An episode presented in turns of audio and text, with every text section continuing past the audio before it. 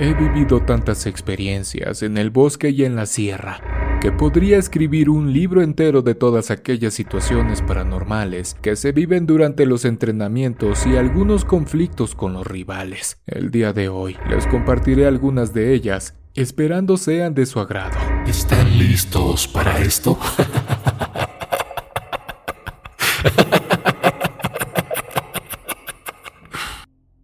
Antes de todo, es importante que conozcan cómo llegué a este oficio y cómo la gran mayoría de las personas o compañeros hemos llegado por necesidad por hambre y en mi caso por ayudar a mis hermanos y a mi madre, ya que mi padre murió en un operativo en un plantío ya se imaginarán de qué. Mi padre era amigo del encargado de la recolección de la siembra, así que en cuanto se enteraron del fallecimiento de mi padre, no tardaron en invitarme a trabajar con ellos, pues se podría decir que ya éramos de confianza y nos conocían muy bien. Llegué a casa algo dudoso por la invitación, pero ¿qué podría hacer si ahora yo era el hombre de la casa. Mi madre, con lágrimas en sus ojos, me dijo que no lo hiciera, que si quería terminar como mi padre o peor. Me sentí en una encrucijada bastante compleja, pues tampoco podría permitir que mis hermanos y mi madre murieran de hambre, así que tuve que aferrarme para proteger a mi familia. Al día siguiente, al llegar al campo, me di cuenta que Jonás se encontraba bajo la sombra de un árbol a la orilla del camino. Ya sabía que venía la respuesta, así que intenté negociar lo mejor que pude, pues todos sabemos que una vez que entras en esto, salir es casi imposible. Jonás me dijo, ¿Qué pasó, gallo? ¿Ya pensaste en lo que te dije el otro día? ¿Ya te animaste a sacar de la miseria a tu familia o te vas a quedar toda tu vida como sembrador? Acuérdate, gallito, unos nacen para sembrar y otros para vender. Y esta es tu oportunidad, pariente. Hace mucho tiempo que conocíamos a tu papá y el patrón siempre le gustó lo honesto y lo franco de tu jefe. El patrón dice que tu papá se ganó su lugar a pulso, con trabajo y responsabilidad. Así que me mandó por ti, batito. No te agüites. Tú dices si te animas o la dejamos hasta aquí, gallito. Traté de convencerle de que mis hermanos siguieran produciendo para el patrón en el campo y una vez que yo llegara a ser el más chingón en mi oficio, los dejara retirarse, ya que sabrán que este oficio es hereditario, y no quería que presionaran a mi mamá en algún futuro ni a mis hermanos, y que cuando llegara a colocarme, me los pudiera llevar del pueblo. Gracias a Dios el patrón aceptó, así que muy pronto comenzaría a prepararme para ser el mejor en lo que me pusieran a hacer, y es aquí donde comienzan las experiencias paranormales a lo largo de 30 años en los cuales realicé de todo. Y cuando digo de todo, es de todo. Mi primera experiencia paranormal sucedió cuando estábamos realizando algunas prácticas de tácticas de guerrilla. En pocas palabras, nos enseñaban a cómo defendernos durante la noche y claro, entre la maleza y la oscuridad de la jungla, alumbrado solamente con la luz de la luna y la ayuda de algunos sonidos que también hacíamos. Otro punto bastante importante que mencionar es que, así como el ejército está al tanto de las nuevas técnicas y tecnologías, nosotros también lo estamos. Es por eso que en aquella ocasión el patrón había contratado a una persona bastante importante y de renombre en tácticas de combate, tortura y seguridad interna. Sinceramente, con aquella persona, conocí de lo que es capaz el ser humano tal de mantener el control del territorio y, claro, mantener a raya a la competencia. Esa noche estábamos practicando algunas técnicas que involucran la división del equipo, una especie de distribución del personal que poco a poco se acercaba para encerrar al objetivo. Antes de comenzar en forma de burla, uno de nuestros superiores nos comentó que tuviéramos cuidado con las brujas del lugar, ya que en ocasiones anteriores habían provocado que el equipo se disparara entre sí. Por lo que comentaba nuestro superior, aquella noche una bruja supuestamente había tomado la forma de un caballero. Pronto lo identificaron como un extraño al equipo. Preguntaron por radio por las características de aquel sujeto y en efecto, no pertenecía al grupo. La persecución comenzó. Aquella bruja jugaba entre las sombras y la mente de aquellos compañeros. Uno de los testigos afirmó que claramente se había parado frente a él y a pesar de que el colega le insistió en que se detuviera y explicara qué hacía ahí, este ser de oscuridad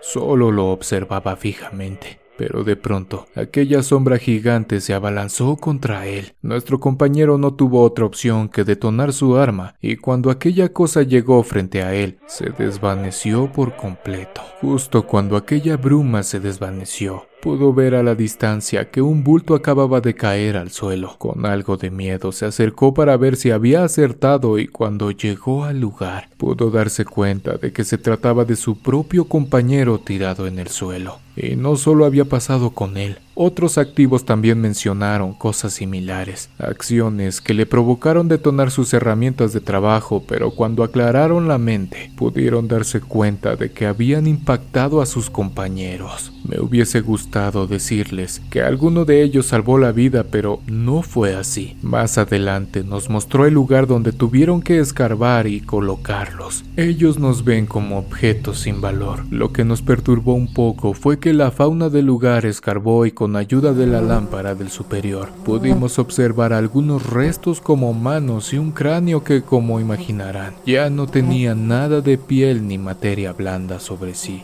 Como pudimos, tapamos el agujero mientras cubríamos nuestra nariz y boca, pues imaginarán que el olor no era tan agradable que digamos. Así que, después de esta breve advertencia, dimos comienzo a nuestro entrenamiento y siento que, así como yo, algunos compañeros podíamos sentir como si alguien nos siguiera o nos observara durante todo el ejercicio.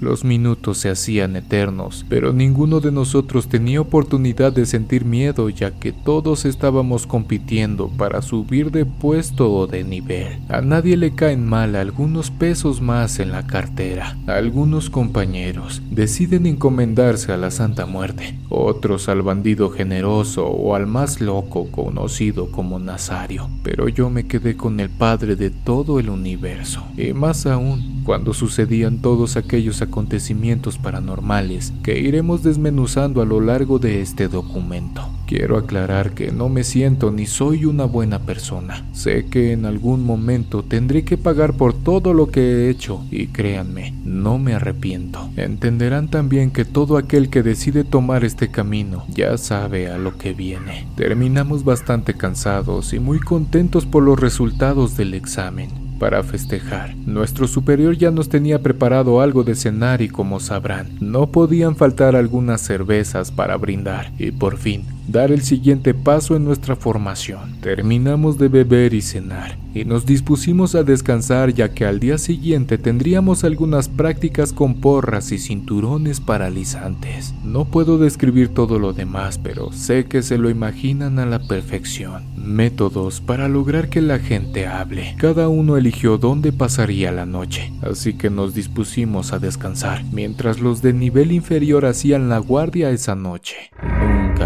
a quién nos enfrentaríamos más adelante. Siento que eran alrededor de las 2 de la mañana, cuando los gritos de un compañero nos despertaron de forma alarmante. Al principio sentimos que nuestra seguridad había sido vulnerada y como pudimos, tomamos nuestras herramientas de trabajo para defendernos. Perseguimos rápidamente el sonido de nuestro compañero que no dejaba de gritar de forma alarmante. Tomamos nuestra formación y fuimos a su rescate solo para darnos cuenta de que algo o alguien lo estaba jalando de los pies entre la hierba del lugar. Nuestro compañero, como pudo, Logró sujetarse de un pequeño árbol, pero aquella cosa seguía jalándolo. Un integrante del equipo comenzó a realizar detonaciones hacia aquella sombra que parecía sacada de una película de terror. En cuanto las lámparas lo aluzaron, aquella forma se desvaneció como si se tratara de una bruma o algo de humo, pero las cosas no terminaron ahí. Comenzamos a escuchar risas que cambiaban de posición como si brincaran de un árbol a otro. Tomamos a nuestro compañero lo más rápido que pudimos para regresar al campamento,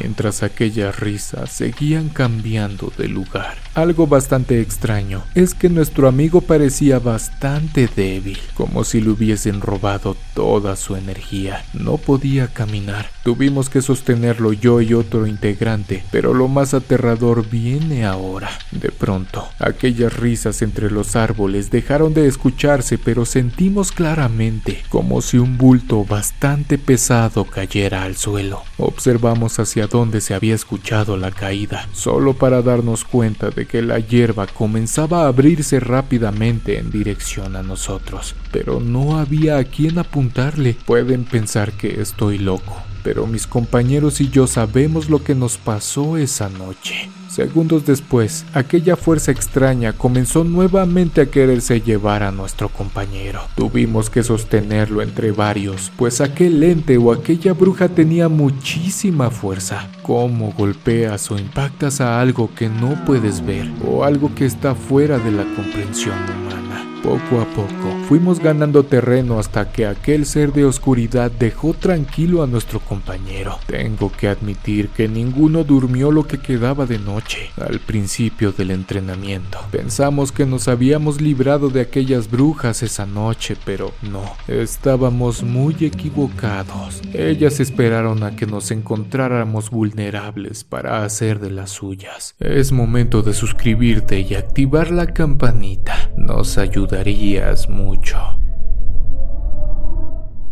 Años después, el siguiente suceso paranormal nos sucedió en carretera. Esa noche nos tocó custodiar un fuerte cargamento, así que como de costumbre, seguimos la carga a una distancia prudente para no llamar la atención. Íbamos un poco atrasados, así que el chofer del tráiler comenzó a ir un poco más rápido. Habrán pasado algunas horas cuando a lo lejos alusamos a una mujer caminando a la orilla de la carretera. Se nos hizo normal, pues es muy común encontrarse personas que padecen de sus facultades en las carreteras del estado. Empezamos a bromear sobre la situación, pues claramente se veía que por obvias razones aquella persona tenía su cabello largo y descuidado, caminaba descalza, y con la mirada hacia abajo mientras sus manos iban entrelazadas a la altura de su vientre. Mira a tu vieja, Chayo. Dile que te deje trabajar a gusto. Mándala para la casa. De seguro ni el gasto le dejaste, cabrón. Por eso te anda buscando. Le dije entre sonriendo al chofer de la unidad mientras continuábamos con nuestro camino. Algunos minutos después, las cosas comenzaron a tornarse oscuras debido a que nuevamente aquella mujer apareció en la orilla de la carretera. Nos quedamos callados por algunos segundos, pues hacía poco tiempo habíamos dejado atrás a aquella persona. Una sensación de escalofrío recorrió nuestro cuerpo cuando aquella mujer volteó a vernos. Sus ojos se parecían a los de los perros o gatos cuando los iluminas con la luz.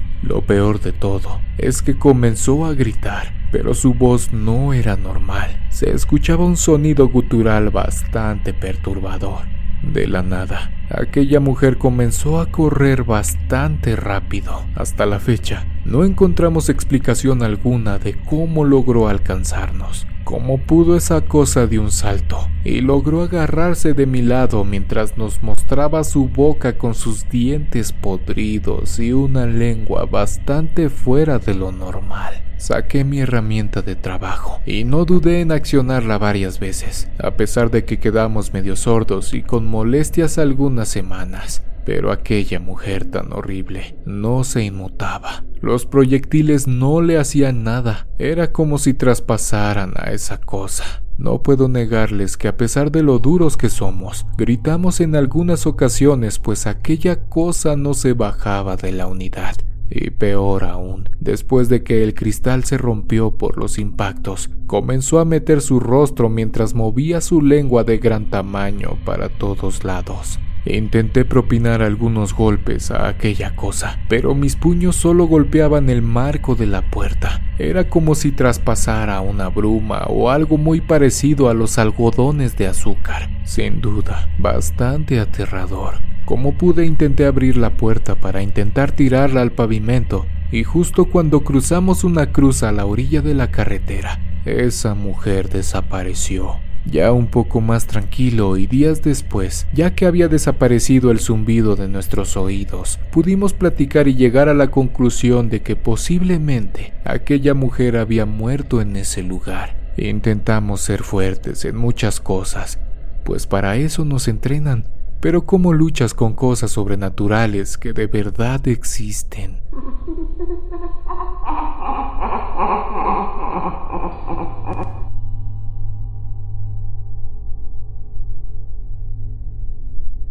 La última historia de terror te dejará en qué pensar esta noche.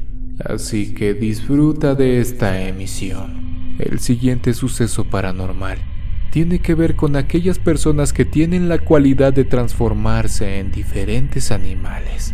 Yo también pensaba que se trataban de cuentos o alucinaciones de los viejos ya que en varias ocasiones mi padre me había contado de situaciones bastante extrañas con estos seres que comúnmente son conocidos como nahuales. Esa noche nos encontrábamos vigilando una producción de mercancía, ya que recientemente nos habían madrugado las autoridades con algunas estaciones a los alrededores. El producto está en constante movimiento así que no podíamos darnos el lujo de dejar de producir pues serían pérdidas para el patrón. Y ahí sí nos meteríamos en grandes problemas.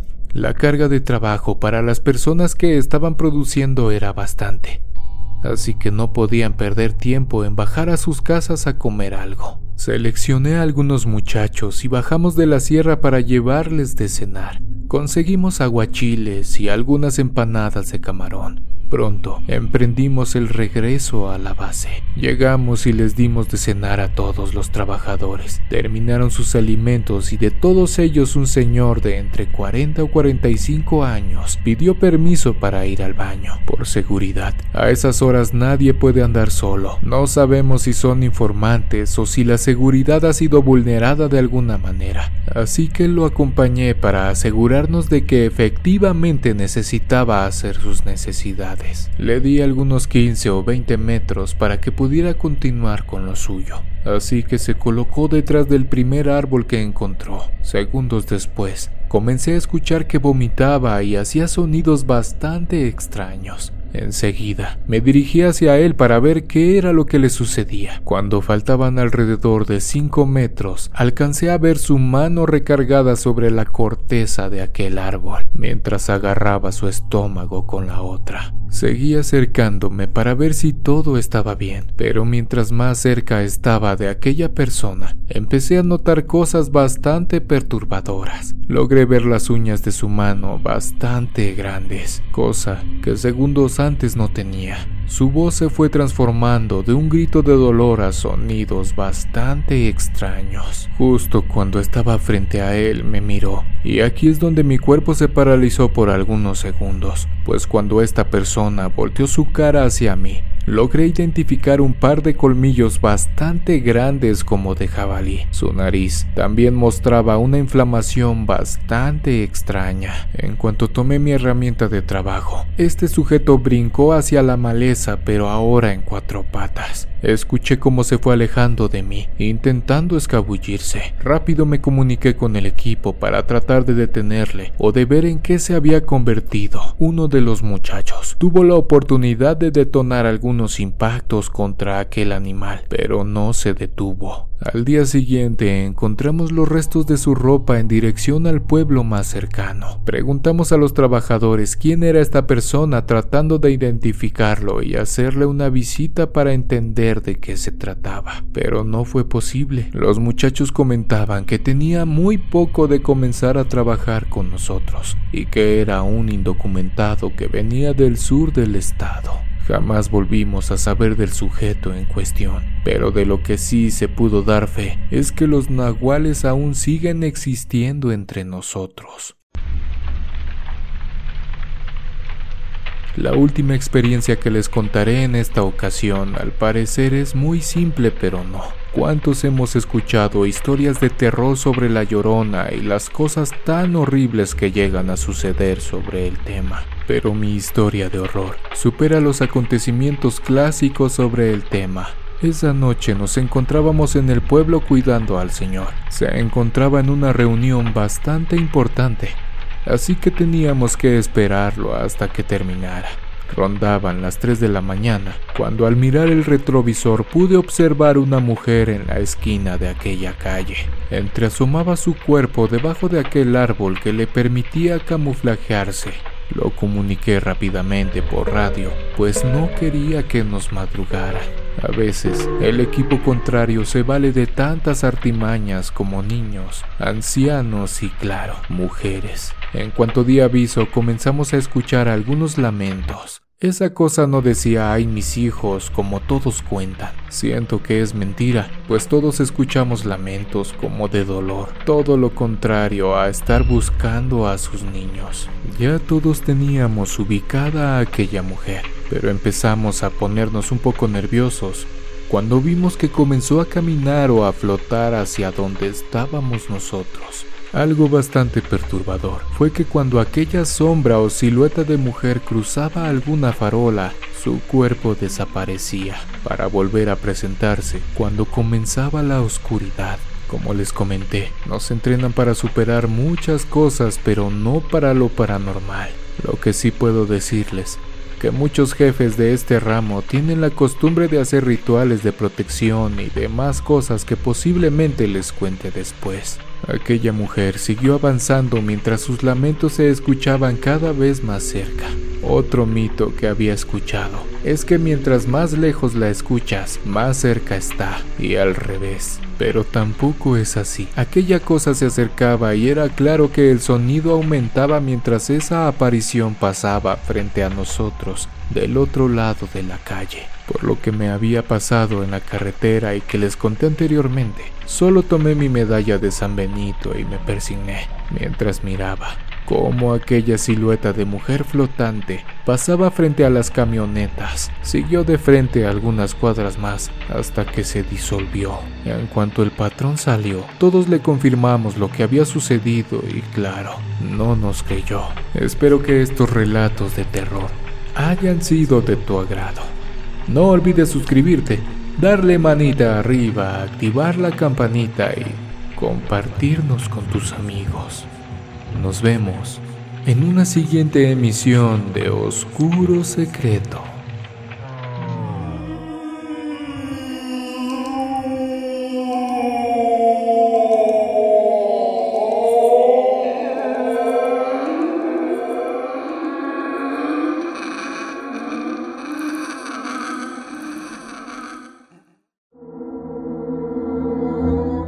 ¿Quieres escuchar las historias de terror que más te gustan sin cortes comerciales? Puedes convertirte ahora en miembro de Acast.